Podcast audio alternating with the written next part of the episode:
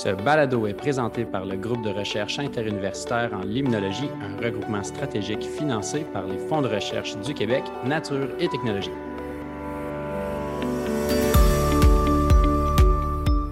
Alors, bonjour à tous, ici votre animateur Pierre-Olivier. Au menu de l'émission d'aujourd'hui, un entretien avec le chercheur qui a repris la barre à la direction du grill à titre de troisième directeur, une chronique concernant une espèce de poisson peu connue présente dans nos lacs et rivières, et des réponses aux interrogations du public sur les principales causes de la chute de la population de perche chaude du lac Saint-Pierre.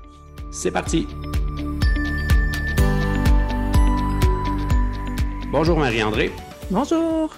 Bonjour Frédéric. Bonjour. Comme à l'habitude, on débute avec Marie-André pour la section entrevue. Oui, je rencontre aujourd'hui celui qui a été le troisième directeur du Grill, donc qui a occupé ce poste de 2008 à 2015, et j'ai nommé Pierre Magnan, professeur émérite à l'UQTR. Génial, on écoute ça.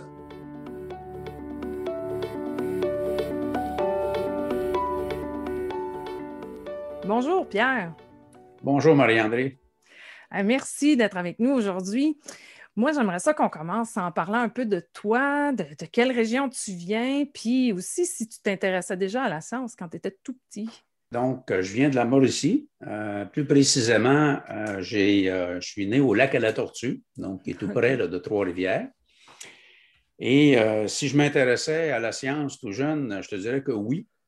J'étais quelqu'un de très curieux.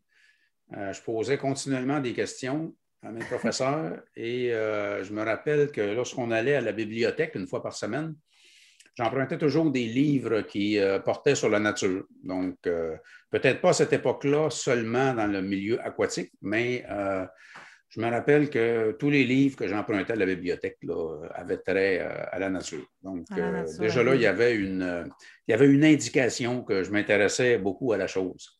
Puis, puis à quel moment, justement, c'est devenu plus là, écologie aquatique?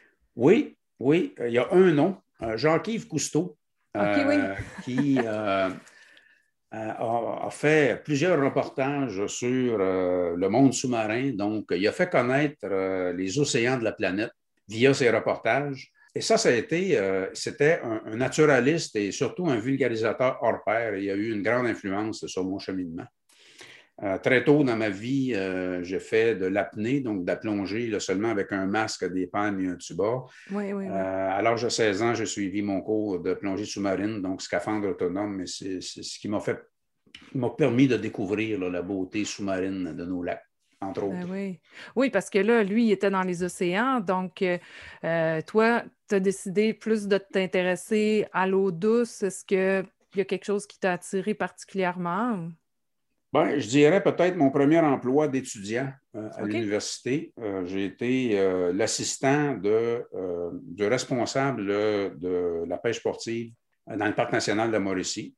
Et encore là, bon, on, était souvent ensemble sur le terrain. donc, on a fait des kilomètres et des kilomètres de camions dans le Parc national qui commençait à l'époque. donc, il n'était pas aussi développé qu'aujourd'hui. Et euh, ça, ça m'a amené euh, bon, à faire du terrain très tôt dans ma vie. donc, euh, on, allait sur le terrain pour prendre des échantillons. Et là, j'ai commencé à m'intéresser beaucoup au lac. Et, donc, et qui dit pêche sportive ou pêche récréative dans le parc national d'Amorecy dit truite mouchetée ou qu'on peut appeler l'ombre de Fontaine. Et, ben, ça, ben, ça a été un peu le début de mon histoire d'amour avec l'ombre de Fontaine. Donc, euh, parce que j'ai travaillé toute ma carrière sur, euh, sur cette espèce-là. Donc, il m'a servi de modèle d'étude pendant toutes ces années-là. Oui, puis dirais-tu que c'est un peu ça qui t'a donné l'intérêt pour des études graduées, d'avoir travaillé comme ça sur le terrain? Est-ce que tu avais côtoyé des, des étudiants et étudiantes gradués à ce moment-là ou c'est plus à l'université que ça s'est fait? En fait, euh, moi, je me voyais euh, biologiste terrain, un peu comme mon patron dans le Parc national de la Mauricie. Euh, et j'aurais peut-être même pu avoir un emploi à long terme dans le Parc national. Et je dirais que c'est pendant mon baccalauréat, c'est deux professeurs qui m'ont vraiment marqué. donc, il y a eu Jean-Pierre Bourassa et il y avait Antoine Aubin qui ont été les deux profs qui m'ont marqué le plus. il y a eu aussi Guy Vaillancourt.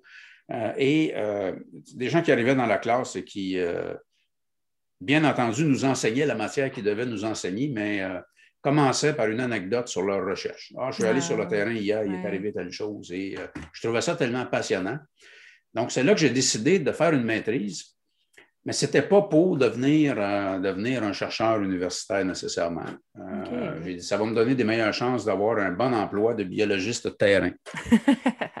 c'est plus tard que les choses se sont bousculées. Donc, quand j'ai euh, commencé ma maîtrise, euh, je, me suis rapidement rendu compte que j'aimais la recherche. Hmm. Euh, et là, ben, ça, s'est un peu bousculé dans mon, dans mon, dans mon esprit. là, je devais, là, je me disais, bon, oui, j'aimerais ça continuer. Est-ce que je fais un doctorat? Hmm. là, je devais faire le deuil du biologiste terrain que je voulais devenir. Oui. Et avec le temps, et, là, ma, conjointe, qui est encore ma conjointe d'aujourd'hui, elle voyait que je me mm. torturais l'esprit avec ça. Et elle m'a dit un bon matin, euh, là, je me posais la question, est-ce que je vais faire un doctorat? Et à l'époque, euh, dans les années 70, euh, s'engager dans un doctorat, là, ça, te bloquait les postes de biologiste terrain, dans les ministères, par exemple. Parce que c'était une qualification trop élevée à l'époque, ce qui n'est pas la situation d'aujourd'hui. Donc, mm-hmm. si euh, quelqu'un faisait un doctorat, euh, j'étais peut-être dans, les, dans les années 75, au milieu des années 70, euh, c'était clairement pour se diriger vers une carrière universitaire. Donc, c'est tout un changement de paradigme dans la tête d'un jeune biologiste de dire je vais, faire le deuil de mon, de, mon rêve de devenir un biologiste terrain et je me dirige maintenant vers une toute autre histoire, donc un tout autre cheminement qui va être un doctorat et euh, ensuite de postuler pour un poste euh, universitaire. Donc, ça, c'est. Euh, c'est ce qui s'est produit. Puis un bon matin, ben, Claire, ma conjointe, m'a dit ben, écoute, si tu ne le fais pas, je pense que tu vas le regretter toute ta vie. Donc, tu ah, fais ton doctorat et tu verras après. Et ça a été la meilleure décision que j'ai prise là, avec le recul. Tes sujets de recherche, maîtrise, doctorat, est-ce que ça se ressemblait? Donc, est-ce que c'était déjà sur l'ombre de fontaine? en fait, le, ça a commencé à mon projet de fin d'études. ça, c'est important dans, l'histoire, je pense. Je posais des questions à mon patron de l'époque dans le parc national. Donc, on travaillait sur la, pêche récréative. Comment on détermine la quantité de poissons qu'on peut aller chercher dans un lac à chaque année, hmm. donc euh, via la pêche sportive? Il ne savait pas trop. Il me disait, oh, on utilise la même méthode que le provincial. Donc, ça, c'était que le ministère de la Faune à l'époque. Il dit, euh, c'était, euh, les unités ne sont pas les mêmes qu'aujourd'hui, c'est 5 livres à l'hectare de poissons. Et ça, ça a commencé à me titiller beaucoup et euh, j'ai commencé à, lire un peu là-dessus. Puis j'en ai fait mon projet de fin d'études au baccalauréat. Et là, ben, je me suis adjoint un, co-directeur du provincial, donc qui était un biologiste du ministère de la Faune, Réal Vézina qui lui était, euh, je dirais, l'expert de la détermination des quotas de pêche. On appelle ça un quota de pêche, donc la quantité de poissons que tu peux aller chercher. De... Parce que ce n'est pas pareil d'un lac à l'autre. Hein. La, nature est très variable et puis euh, il y a différentes façons d'évaluer ça. il me dit, écoute, il dit, on est sur une base, c'est des moyennes. 5 euh, livres à l'hectare. et mais il dit, je sais qu'il euh, y, a, un tel qui a fait un rapport là-dessus dans les années 60. Et puis, bon, euh, ben, je dis, écoute, je vais en faire mon projet de fin d'études. Quand euh, je Et là, ça, ça a été très intéressant et même ça a été diffusé à la grandeur du ministère lorsque je l'ai. Donc, ça, ça a été intéressant parce qu'il y avait là-dedans une, une, rétrospective de la littérature. Ce n'est pas que j'avais inventé des choses, mais j'avais fait une bonne rétrospective de la littérature qui était utile pour les biologistes des ministères. Sauf que quand je suis allé porter mon rapport de projet de fin d'études de bac euh, à mon co-directeur, qui est un biologiste au ministère de la Faune, là, euh, il me dit Serais-tu intéressé de faire une maîtrise?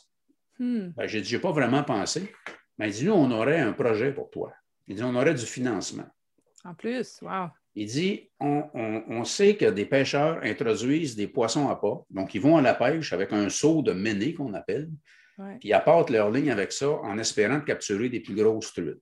Là, il dit, euh, et souvent les pêcheurs, pour ne pas se faire prendre à la fin de la journée, euh, ou en pensant que ça va nourrir le lac, ils vont jeter le seau des menées qui restent à l'eau. Il dit, on pense que, ça crée un problème avec l'ombre de fontaine, sur l'ombre de fontaine. Mais il dit, euh, on n'a pas de connaissances là-dessus. On se rend compte que les, les rendements dans ces lacs-là semblent peut-être moins bons. Et là, il venait de me donner mon sujet de recherche de toute ma carrière sur un plateau d'argent. Parce Ah, que euh, j'ai hein? travaillé pendant, en fait, les 25 premières années de ma carrière, j'ai travaillé sur l'impact des introductions de poissons à pas dans les lacs à Omble de Fontaine. Euh, donc, tous les lacs qui sont accessibles par la route, Ouais. euh, ben, il y a 60% de ces lacs-là qui contiennent autre chose que de l'ombre de fontaine. Et pourtant, ils devraient contenir seulement de l'ombre de fontaine, qui a été Hmm. la seule espèce, ou à peu près la seule espèce qui a pu coloniser les lacs là, du bouclier euh, laurentien là, lors de la dernière gla- glaciation. Donc, lorsqu'on trouve d'autres choses que de l'ombre de fontaine dans ces lacs-là, ben, ça a été introduit.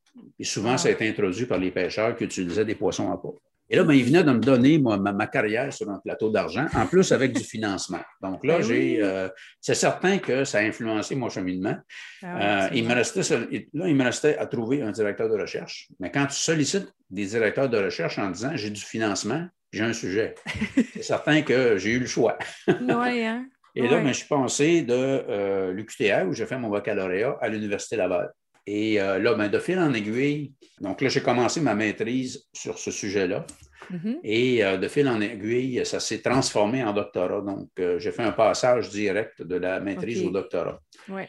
Et euh, donc, ça, c'est ce qui m'a euh, ce qui m'a amené donc à travailler sur euh, l'omble de fontaine, ou ce qu'on a plus communément la truite mouchetée, euh, pendant mes études graduées. Excellent. Donc, quand tu as pris la décision de faire ton doctorat, tu prenais un peu la... En même temps, tu as pris la décision de devenir professeur à l'université. Oui, Ça, ça tout à s'est fait fait. comme ensemble. là. Oui, tout à fait. Puis encore là, il y a eu des modèles euh, que j'ai eus là, au moment de mes études graduées. Là, évidemment, tu vois des passionnés. euh, et, euh, mais aussi, c'est pendant mes études graduées, là, pendant ma maîtrise et mon doctorat, que j'ai vraiment découvert que la recherche me passionnait.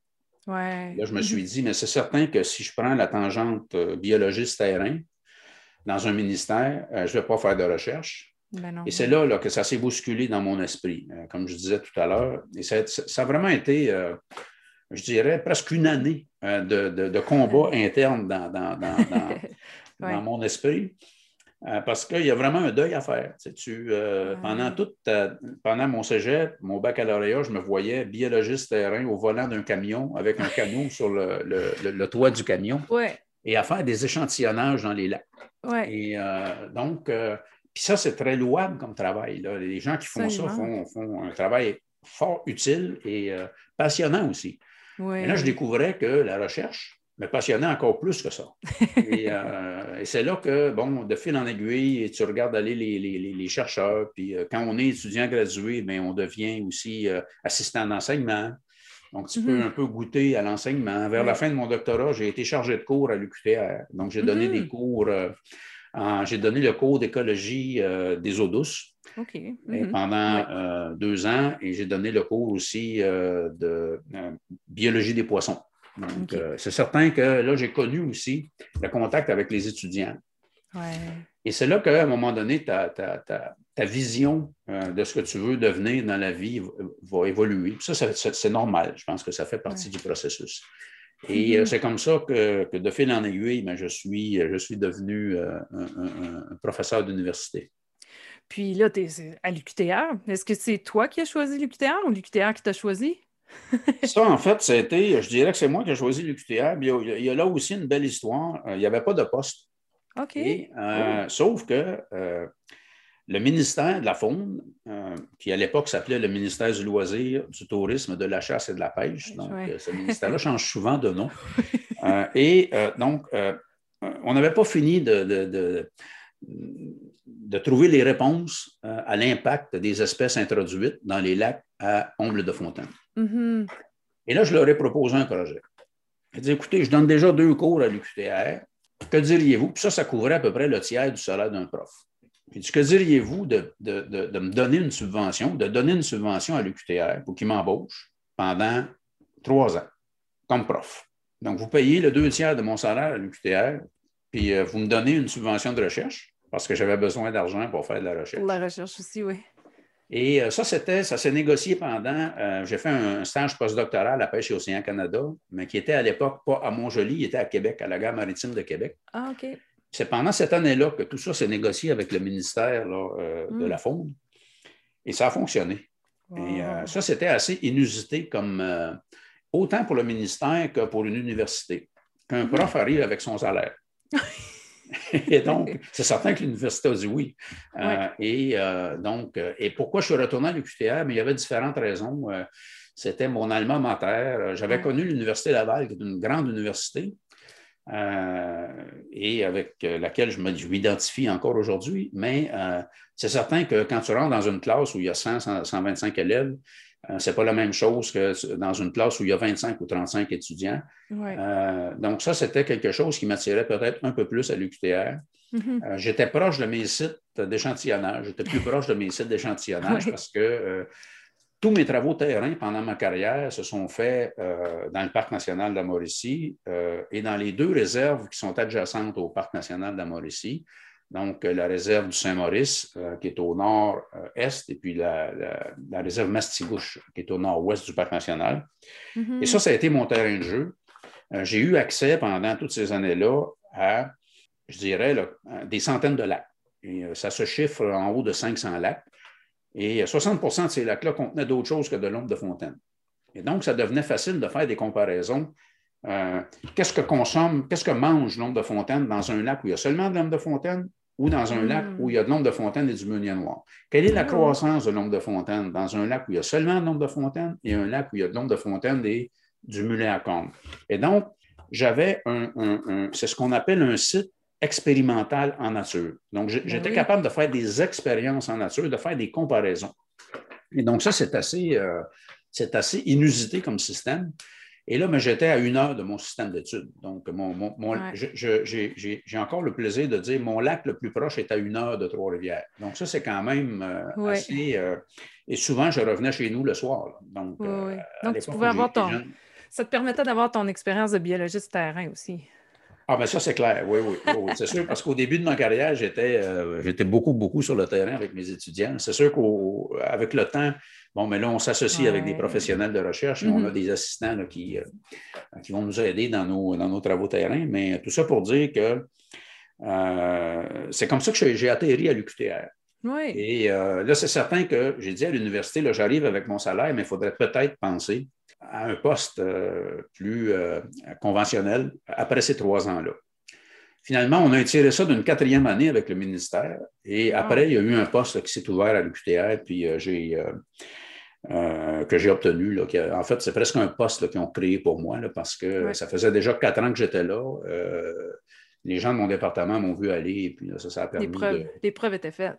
oui. Ben, je ne sais pas, mais en tout cas, ils, ont, vu qu'il y avait un intérêt euh, pour développer le secteur de l'eau douce, qui était déjà assez fort à l'UQTR quand même. Et, hein. Mais là, les, les, profs s'en allaient à la retraite. Et, c'est ce que m'a dit d'ailleurs lorsque j'ai eu mon emploi, le directeur de l'époque, mais euh, ben là maintenant, il en, tient qu'à toi de, maintenir et de, développer davantage le milieu de l'écologie aquatique. Euh, mm-hmm. C'est comme ça que c'est arrivé. Là, tu nous as parlé euh, que ça va occuper les, 25 premières années de ta carrière, mais les dernières, les, plus récentes années, tes recherches ont porté sur quoi exactement? En fait, j'ai eu trois grands sujets de recherche dans ma carrière. Donc, il y a eu l'impact des espèces qui ont été introduites par les mhm. pêcheurs qui utilisaient des poissons à pas sur la truite mouchetée. Et en travaillant sur la truite mouchetée, on a découvert euh, au début des années 90 que euh, c'est une espèce qui est en train de se diviser en deux espèces. Ce n'est pas encore deux espèces. Il y a une forme qui s'alimente euh, de, plancton. et vous avez dû en parler avec Bernadette Pinel-Aloul du plancton. Donc, s'alimente seulement ou, principalement de plancton. Et cette, forme-là va, surtout fréquenter le centre du lac. Et il y a une autre forme qui va s'alimenter de larves d'insectes dans les zones peu profondes, qu'on appelle la zone littorale. Parce que beaucoup d'insectes ont une phase aquatique avant d'émerger hors de l'eau, comme les libellules, les demoiselles.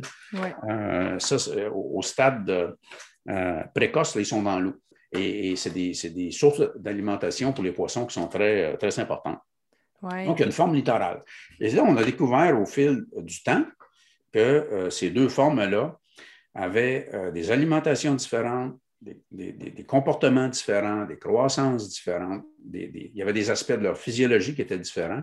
Et donc, euh, du milieu des années 90 à encore aujourd'hui, ça, c'est un de mes sujets de recherche importants. Euh, et un troisième sujet de recherche, ça a été la perche chaude. Euh, mais ça, ça a été dans le fleuve Saint-Laurent, puis en particulier dans le lac Saint-Pierre, qui est un, élargissement du fleuve Saint-Laurent qui se situe entre les îles de Sorel et la ville de Nicolette. Euh, c'est un milieu qui est très productif, euh, qui a déjà soutenu une pêcherie commerciale qui était plus importante que le lac Ontario dans son ensemble. Donc, une pêche commerciale de perche chaude. Donc, c'était plus que 200 tonnes par année de perche chaude que les pêcheurs pouvaient prélever sans que ça affecte la population.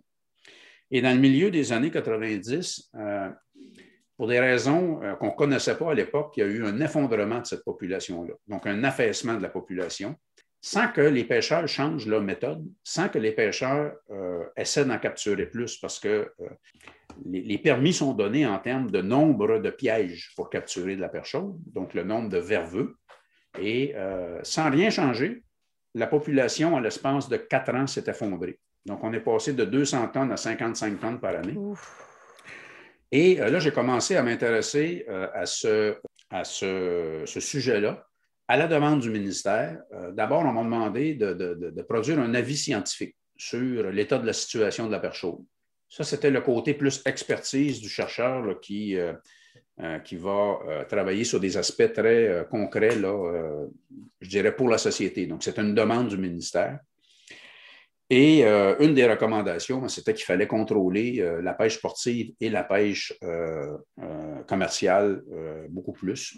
Hmm. Et là, ben, et, à ce moment-là, on m'a demandé, ça c'était dans les années 2000, et, le fait que j'ai produit cet avis-là ben, m'a intéressé à la perche chaude. Et là, ben, j'ai fait de la recherche sur, sur, la perche chaude. Donc, c'est ce qui m'a amené à faire des recherches à partir, je dirais, des années 2000 jusqu'à aujourd'hui sur la perche chaude. Donc, ça, ça a été les trois grands sujets de recherche que euh, sur lesquels j'ai travaillé euh, pendant ma carrière.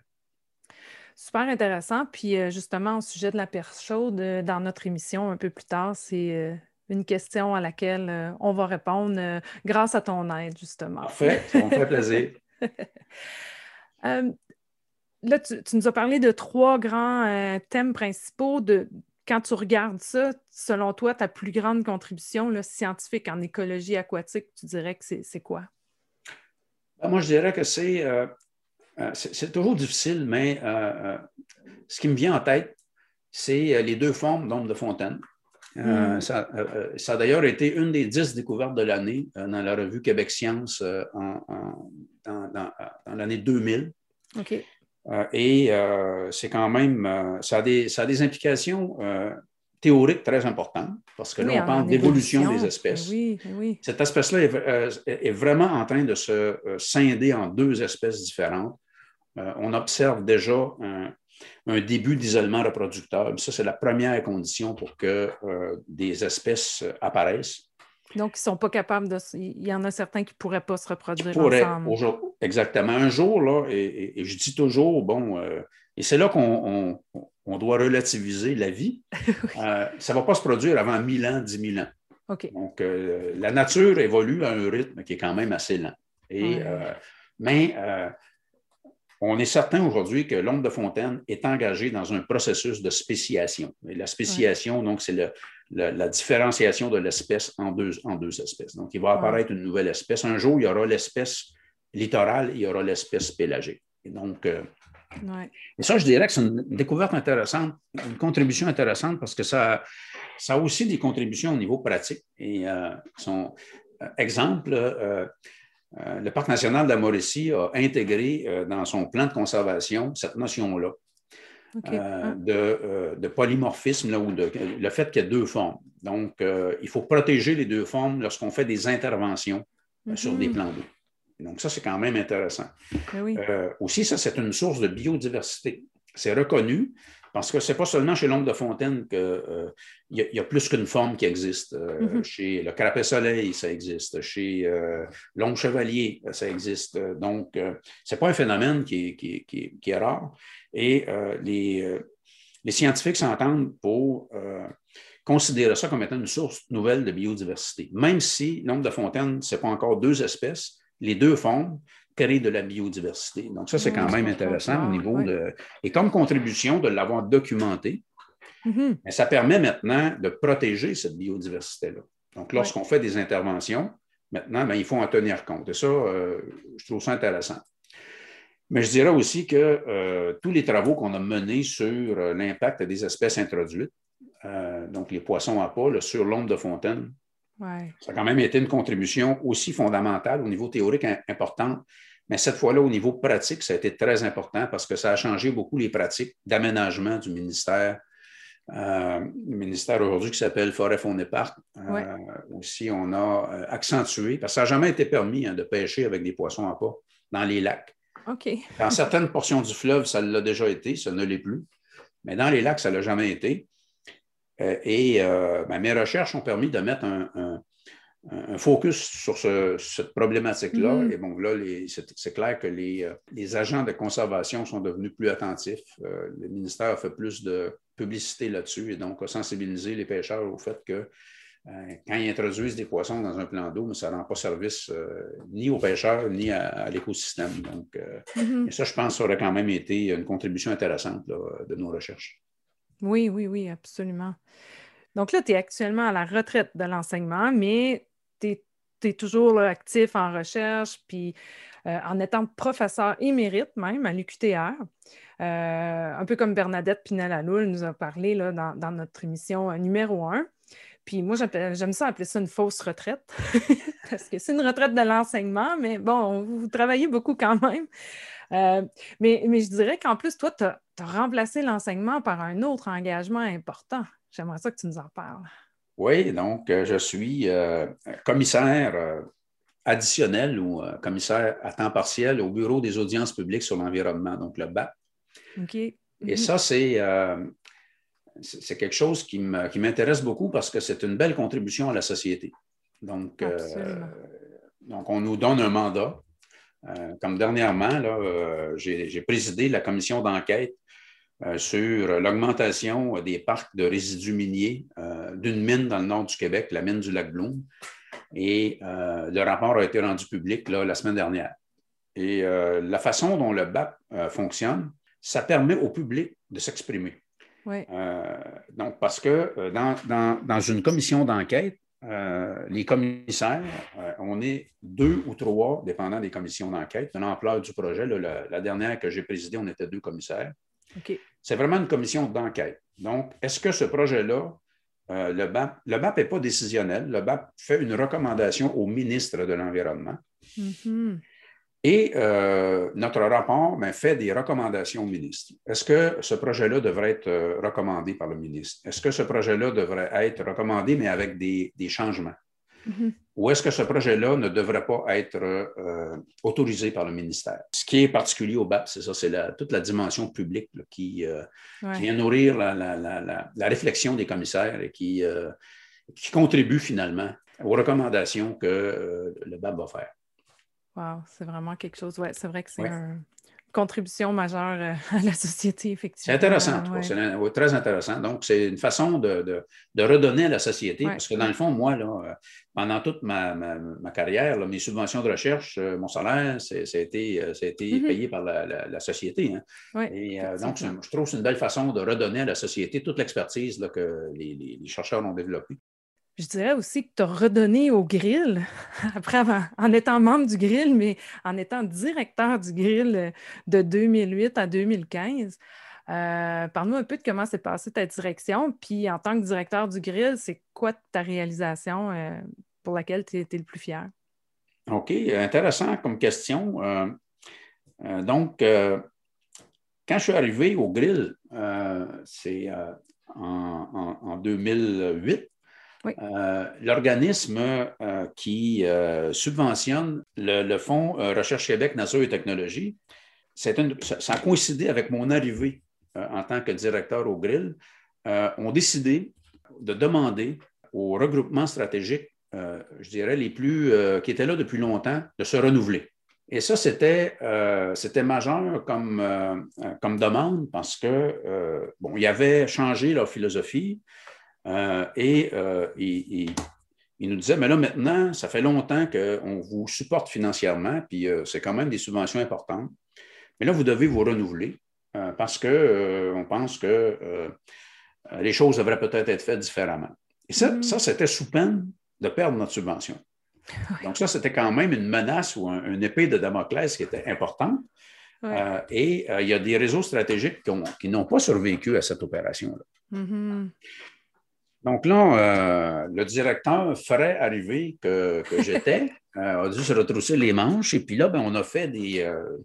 parce que ça, ce n'est pas l'apanage d'une seule personne une, restructuration parce que c'est une véritable restructuration euh, qu'on a faite. Et là, je dis qu'on a faite parce que ce n'est pas l'objet d'une seule personne. C'est certain qu'un directeur, ça doit assumer un certain leadership, ça doit faire des propositions. Mais il faut que les membres le suivent. Et donc, euh, ça, je dirais que c'est peut-être la chose dont je suis euh, le plus content ou le plus fier du mandat que j'ai. Mm-hmm. que j'ai fait au grill parce que, bon, ben, c'est collectivement, on a transformé de façon majeure le grill. Donc, on a augmenté beaucoup les expertises au grill, donc en invitant des nouveaux chercheurs de, nouvelles universités à intégrer le grill. Donc, euh, euh, on a diversifié nos expertises. Ensuite, euh, on a diversifié nos façons de faire. Donc, il n'y avait plus dans nos nouvelles, dans nos nouveaux modes de fonctionnement, tous les projets devaient être des projets de collaboration d'au moins deux chercheurs. Donc, on crée de la synergie. Et euh, à ce moment-là, on a décidé euh, collectivement euh, qu'il n'y aurait plus un sou qui serait dépensé pour des projets individuels. Mm-hmm. Et aussi, et ça, une proposition que j'ai faite, mais, encore là, les gens ont, embarqué, ça a été de créer un programme qu'on a appelé les grands projets. Et ça, ça a été, c'est des projets qui devaient réunir pas deux chercheurs, mais là, une dizaine, une quinzaine de chercheurs sur un sujet de l'heure au niveau international. Donc, on devait euh, trouver au Québec des, problématiques ou des écosystèmes dans lesquels on allait travailler collectivement, qu'on allait mettre tous nos efforts ensemble, toutes nos expertises ensemble pour faire émerger des, nouvelles connaissances. Et des nouvelles connaissances qui n'étaient pas applicables seulement à nos systèmes, mais qui étaient applicables à d'autres systèmes dans le monde.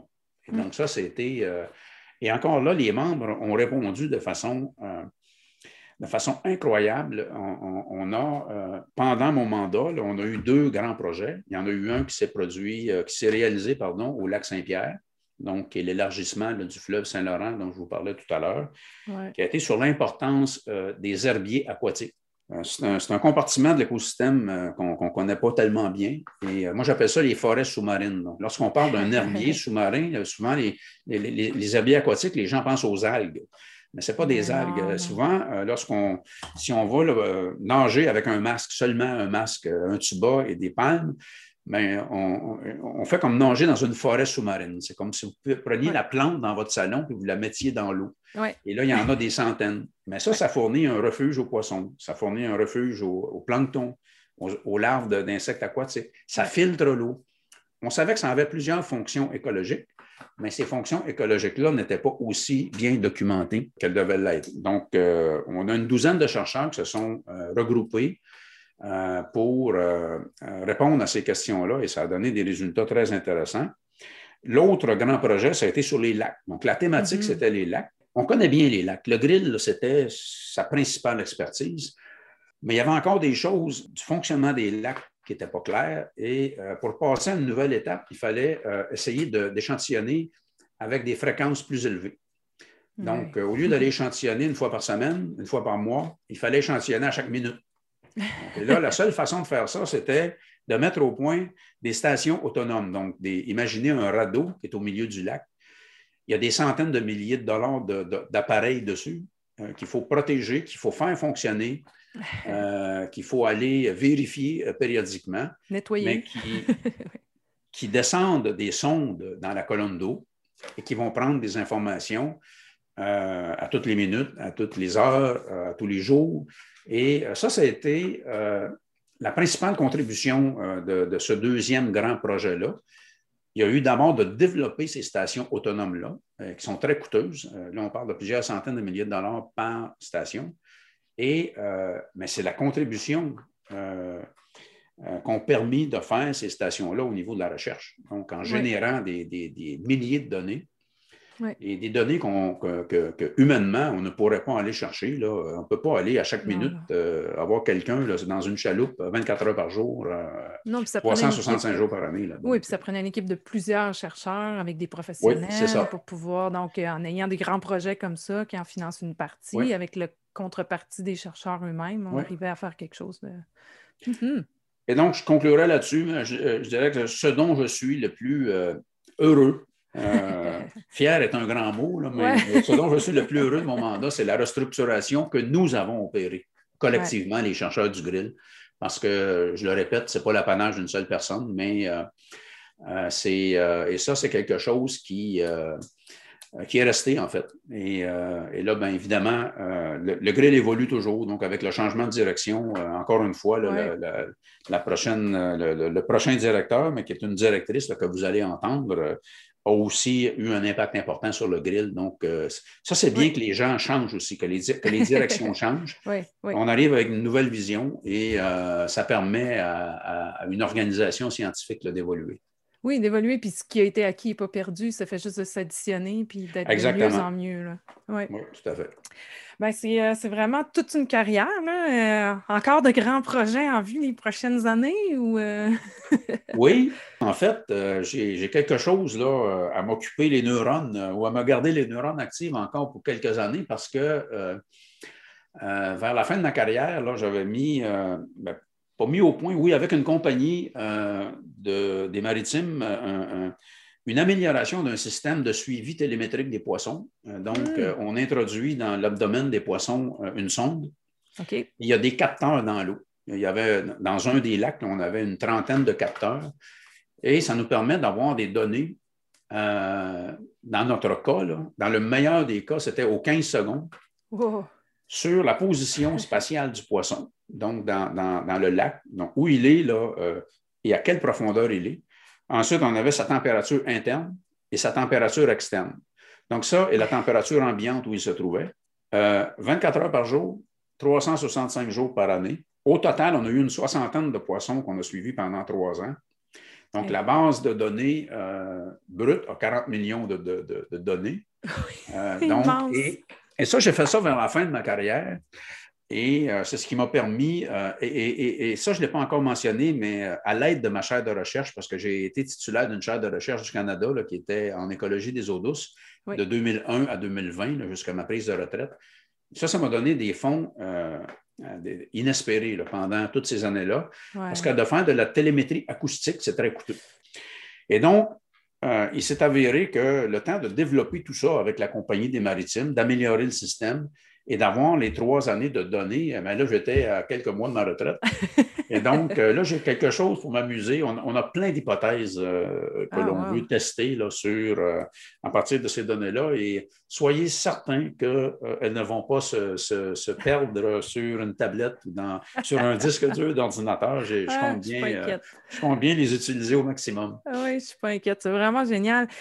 Écoute, Pierre, moi, j'ai eu l'honneur de travailler avec toi là, tout au long de, ton mandat de directeur. C'est vraiment le moment là, qui a été euh, hyper instructif pour moi en termes de gestion puis de politique. Puis ça, ben, c'était grâce à ton regard qui était rationnel, réfléchi sur plein d'événements qui se sont présentés à nous là, durant ces années-là. Euh, merci beaucoup pour ton dévouement en tant que directeur du Grill, puis surtout, merci d'avoir partagé de ton temps avec nous aujourd'hui. Ben écoute, je te remercie beaucoup. Donc, c'est un beau témoignage que tu viens de me faire là, mais ça a été euh, une, très, belle, une très belle collaboration qu'on a eue, euh, toi et moi, pendant toutes ces années-là. On pourrait même avoir une, toute autre entrevue sur le, programme foncé que l'on a, a euh, mené ensemble, toi et moi.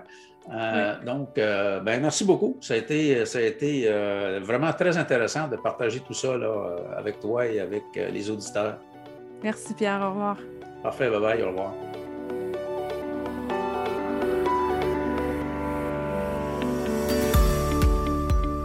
Vraiment impressionnant comme carrière. Euh, j'ai aussi eu la chance de travailler sur euh, la direction de Pierre dès mon arrivée dans l'équipe du Grill, puis ça a été un réel plaisir de réaliser les premiers milles de ma carrière avec lui. On poursuit avec Frédéric pour la chronique aquatique. Alors Frédéric, de quoi on parle aujourd'hui? Aujourd'hui, on poursuit mon top 3 des espèces qui vivent en eau douce, qui sont peu connues et que je trouve fascinantes. Et là, c'est autour d'un petit poisson qui possède des particularités assez surprenantes d'être présenté. Il s'agit de l'umbre de vase. Ce petit poisson brunâtre est acheté, mesure entre 5 à 10 cm, et puis on le distingue par sa queue qui est arrondie et qui possède à la base une barre sombre verticale, contrairement aux autres poissons euh, d'eau douce qui ont en général la queue fourchue. Donc, l'umbre de vase se retrouve euh, généralement dans les marais, les marécages, les tourbières et dans les cours d'eau lents. Son habitat doit contenir euh, beaucoup de végétation, puis de matière organique. Ça, ça va lui permettre d'ailleurs de pouvoir se camoufler et s'enfouir au fond de l'eau. En plus d'être protégé du danger lorsqu'il s'enfouit dans la vase au fond de l'eau, ben, il va avoir la capacité de supporter des périodes de sécheresse tout en respirant par la bouche.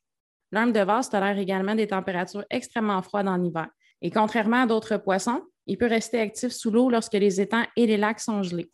Hmm, ben, je me souviens d'avoir mentionné dans la première émission euh, du balado que le, le poulamon atlantique ou euh, le poisson des chenaux, euh, lui aussi était très actif sous la glace. Peux-tu nous expliquer comment va s'y prendre de son côté l'ombre de l'ombre, l'ombre de vase plutôt pour survivre?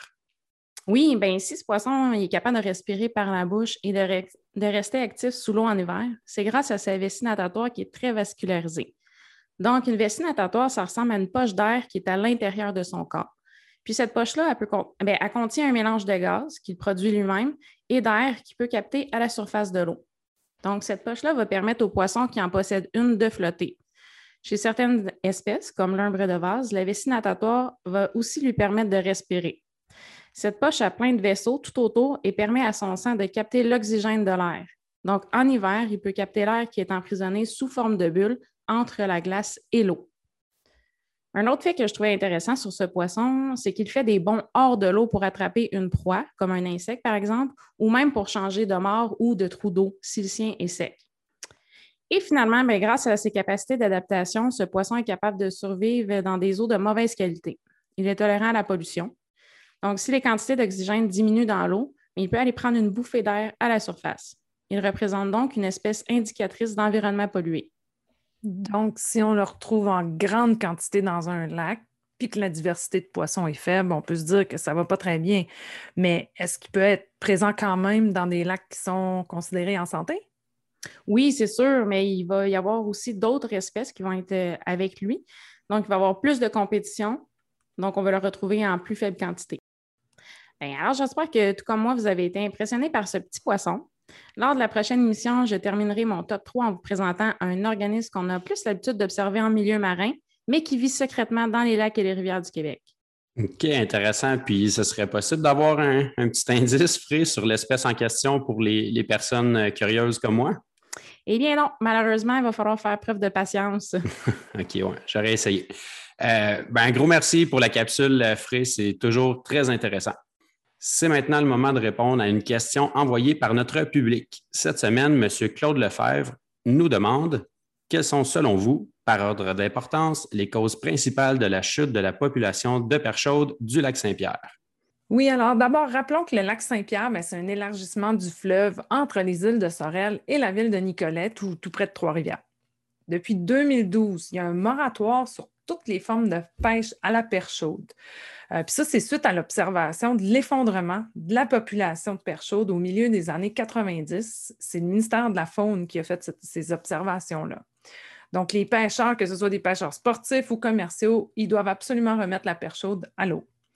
On répond à cette question aujourd'hui puisque, ben, justement, Pierre Magnan, avec qui on a parlé plus tôt, est président du comité qui fait le suivi de la situation, soit le comité scientifique sur la gestion de la perche chaude du lac Saint-Pierre. Puis, ben, il nous a aidé euh, à formuler cette réponse. Donc, c'est vraiment le changement de type d'agriculture dans la plaine inondable qui serait la principale cause de la chute de la population de la perche chaude.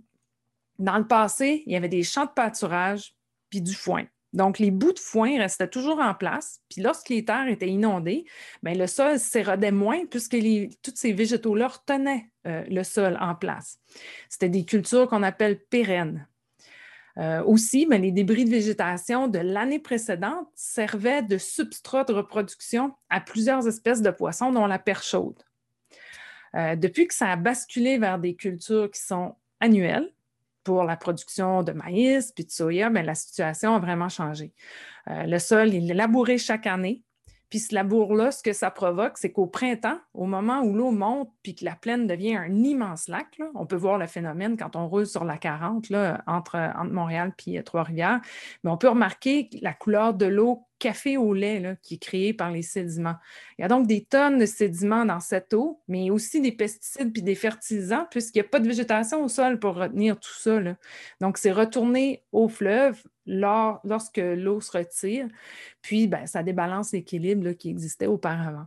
Mhm, ben, pour avoir vu des, images satellites du panache qui est créé par cette espèce de soupe de sédiments, ben, ça semble avoir un impact qui est assez important sur, euh, sur l'écosystème. Oui, c'est ça. Quand, l'eau se retire vers le lac Saint-Pierre, ben, les sédiments qui, sont dans l'eau, ça diminue la transparence de l'eau. On ne voit pas au travers de l'eau. Donc, ça nuit grandement aux herbiers aquatiques. Les herbiers aquatiques, c'est une forêt aquatique qui sert d'abri puis de garde-manger pour plusieurs espèces de poissons au lac Saint-Pierre. Mais avec la dégradation de cette forêt aquatique-là, ben, on voit la disparition de la perche chaude. En fait, c'est l'habitat des jeunes perches chaudes. Puis actuellement, par manque d'habitat adéquat, bien, les jeunes perches chaudes n'arrivent pas à atteindre la taille minimale de 7 cm qui est nécessaire pour survivre à leur premier hiver. Depuis 2012, même s'il y a un moratoire, bien, le contingent de jeunes perches chaudes, il reste à des niveaux qui est très bas. Donc, il faut mieux protéger les milieux aquatiques puis changer les pratiques dans la plaine inondable. Les gens commencent à, à comprendre ces impacts-là puis à trouver des solutions. Oui, ben, il semble que les acteurs concernés soient de plus en plus sensibles face aux problèmes puis à la mise en place de solutions efficaces. Il y a entre autres euh, des, solutions qui sont souvent accompagnées de dédommagements monétaires qui euh, vont faire, favoriser justement des ajustements qui vont impliquer euh, la plupart du temps ou souvent des pertes en surface cultivable pour les agriculteurs. Oui, c'est ça, exactement. Puis en passant, comme Pierre le disait dans l'entrevue, il ne faudrait pas mettre la pêche commerciale au banc des accusés, puisque lorsque le déclin s'est produit, mais de, leur côté, rien n'avait changé. Ils utilisaient les mêmes engins de pêche, il y avait la même façon de faire. Euh, l'espèce était exploitée à sa limite, mais c'était viable depuis plusieurs années. Sachez aussi que plusieurs de nos chercheurs de l'UQTR font partie de l'axe environnement et faune du pôle d'expertise multidisciplinaire en gestion durable du littoral du lac Saint-Pierre, euh, dont les travaux de recherche ont débuté euh, il y a euh, deux ans, en mai 2019. Donc, vous pouvez trouver le lien vers leur site Internet dans la description de l'émission d'aujourd'hui, puis les résultats de la recherche donneront plusieurs pistes pour améliorer la situation. Oui, en effet, puis on pourra probablement en parler, en reparler en fait dans une future émission. Oui, oui, effectivement. Oui. Alors, c'est ici que se termine notre émission pour aujourd'hui. On remercie encore une fois M. Pierre Magnan pour l'entretien et M. Claude Lefebvre pour sa question. À la prochaine émission, on échange avec Béatrix Bessner, qui est actuellement directrice du Grill. On va parler d'un organisme mystère, parce que Frey ne veut pas dévoiler d'indices, qui vit dans nos lacs et rivières. Et comme à l'habitude, on va répondre à une question parmi celles que vous nous aurez envoyées. À titre de rappel, le lien pour le faire se trouve dans la description de l'émission d'aujourd'hui. C'était vos autres Pierre-Olivier, Marie-André et Frédéric. Merci à tous.